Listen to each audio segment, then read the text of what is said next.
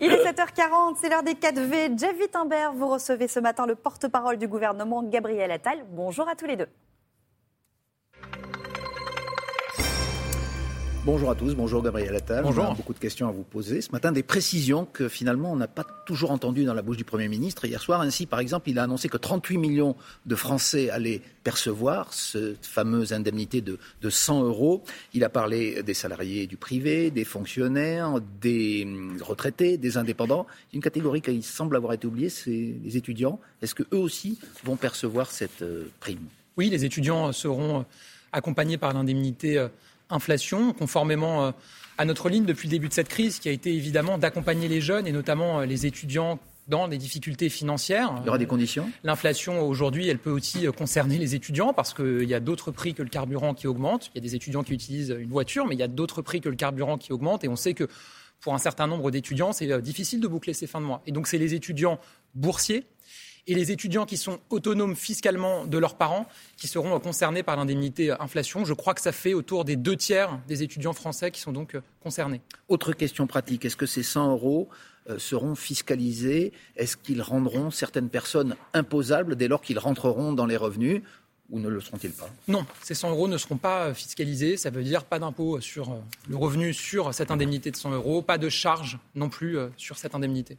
Alors, il y a une question de, philosophie finalement que vous avez tranché au gouvernement. Pourquoi vous avez choisi cette solution et non euh, ce à quoi certains s'attendaient, une baisse euh, des taxes, une baisse de la TVA par exemple, qui n'aurait pas forcément coûté plus cher, vous allez nous le dire, aux finances de l'État et qui aurait profité à tout le monde et non euh, juste à une partie de la population? J'avais eu l'occasion de le dire, on cherchait une solution qui était simple, lisible et efficace.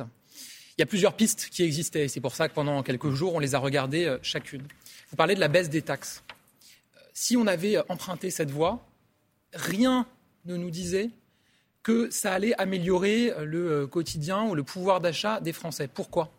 D'abord parce, que, parce que quand vous baissez des taxes, vous n'avez pas la garantie que ça va être répercuté sur le prix. Contrairement à l'électricité, au gaz, le prix du carburant n'est pas réglementé. Donc il y a des intermédiaires qui auraient pu dire bah, on ne bah, va pas répercuter. Par exemple, les grandes surfaces ont toujours dit qu'elles allaient jouer le jeu et que c'était. je pense que, dans, dans, parfois dans un premier temps, certains disent qu'ils vont jouer le jeu. Euh, et ce n'est pas le cas ensuite. Donc voilà, c'est la première chose. La deuxième chose, Jeff Wittenberg, c'est que pourquoi le prix du carburant augmente? Il augmente parce que la demande augmente très fortement partout dans le monde, et qu'il n'y a pas euh, l'offre qui correspond. Et donc le prix du baril de pétrole augmente.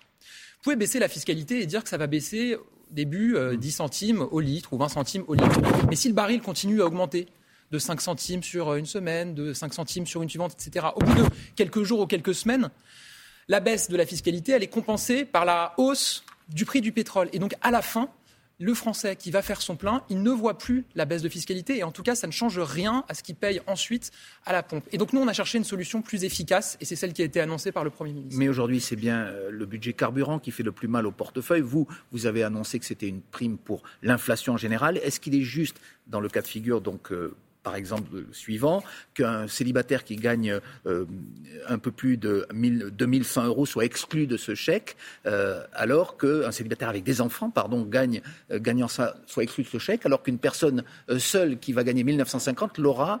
Pourquoi n'avez-vous pas tenu compte, par exemple, des considérations familiales? D'abord, c'est toujours les questions qu'on pose, et je l'entends quand il y a des seuils qui sont décidés. Euh, c'est la première chose. Ensuite, la deuxième chose, c'est que ce seuil qui a été décidé de 2 000 euros par personne, hein, je précise, euh, c'est oui. pas sur le foyer fiscal, il permet de couvrir plus de la moitié des Français qui travaillent.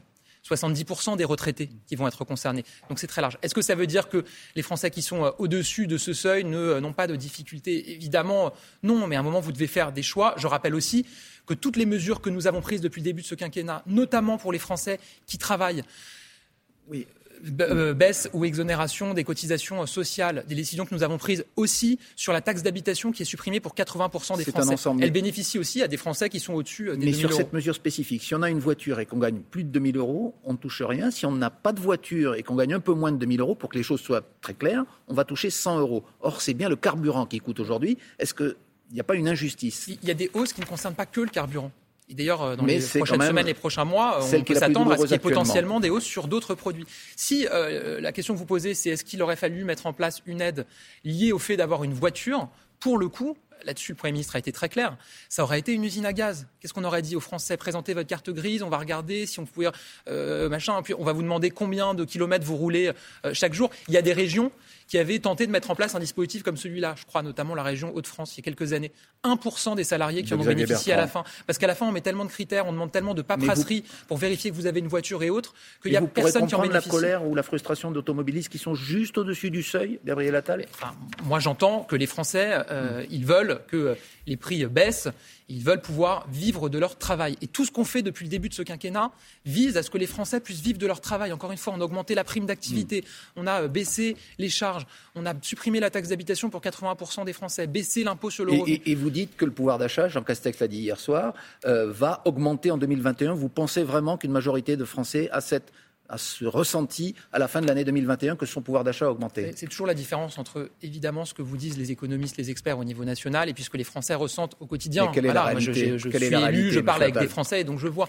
Euh, mais la réalité, c'est encore une fois les mesures qu'on prend depuis le début de ce quinquennat. Si vous êtes un salarié au SMIC, vous bénéficiez d'un 13e et d'un quasi 14e mois depuis le début de ce quinquennat grâce aux mesures qui ont été prises pour accompagner les Français qui travaillent. On a baissé les impôts depuis le début de ce quinquennat. Alors si les Français répondent que leur pouvoir d'achat a baissé, c'est qu'ils sont de mauvaise foi?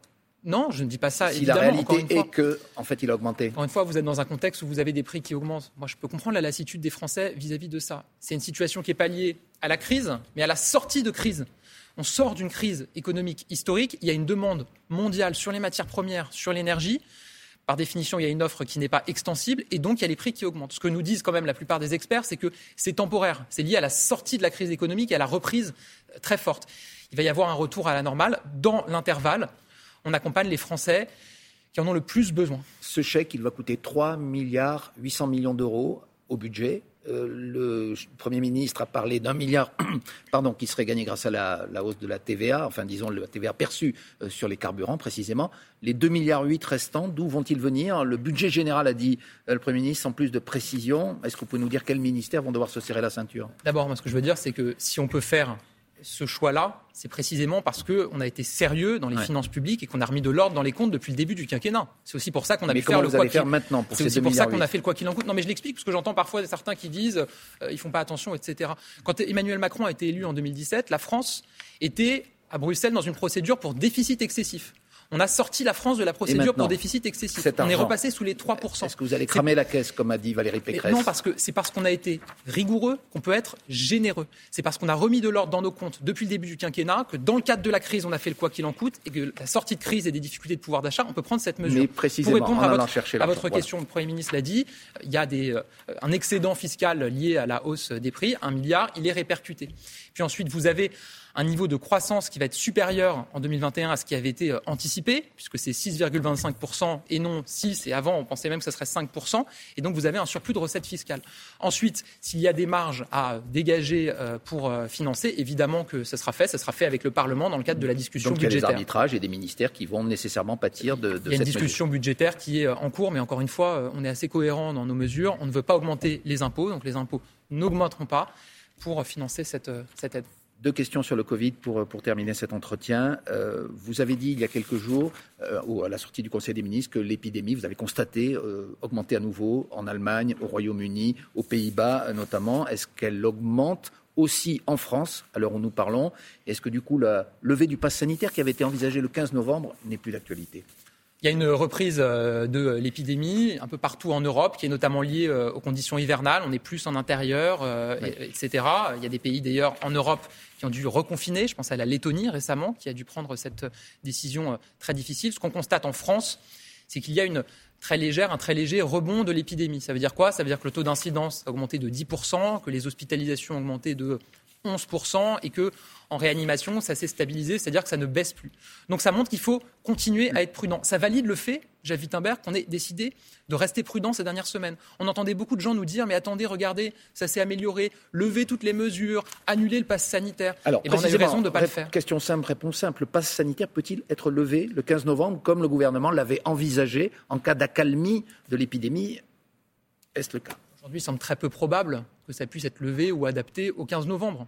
on communiquera d'ici là, évidemment. Vous savez que le Parlement discute d'un texte de loi qui prévoit de prolonger au-delà du 15 novembre la possibilité d'avoir recours au pass sanitaire. Mais aujourd'hui, on voit bien que euh, partout autour de nous, l'épidémie euh, repart plus ou moins fortement. En France, c'est léger, c'est plutôt des petits pas qu'un grand galop. Euh, mais il faut rester prudent, encore une fois. Et Dernier mot, puisqu'on parle de prudence, j'appelle vraiment les téléspectateurs qui nous regardent, qui ont plus de 65 ans, à faire leur rappel vaccinal. C'est très important, parce qu'au bout de six mois après la deuxième injection, des experts estiment que euh, la protection conférée par euh, le vaccin peut diminuer. Donc allez faire votre rappel vaccinal quand vous avez plus de 65 ans, que vous êtes fragile. Euh, vous pouvez le faire en même temps que votre vaccin contre la grippe. C'est très important de rester protégé contre le virus. Merci Gabriel Attal. Suite des cas de vérité. Bonne journée. On retiendra notamment ces précisions. Les étudiants recevront aussi l'indemnité inflation. Les boursiers, les autonomes fiscalement. ces 100 euros ne seront pas fiscalisés. Pas d'impôts, pas de charges non plus. C'est parce qu'on a été rigoureux que l'on peut être généreux, avez-vous dit. Merci beaucoup à tous les deux.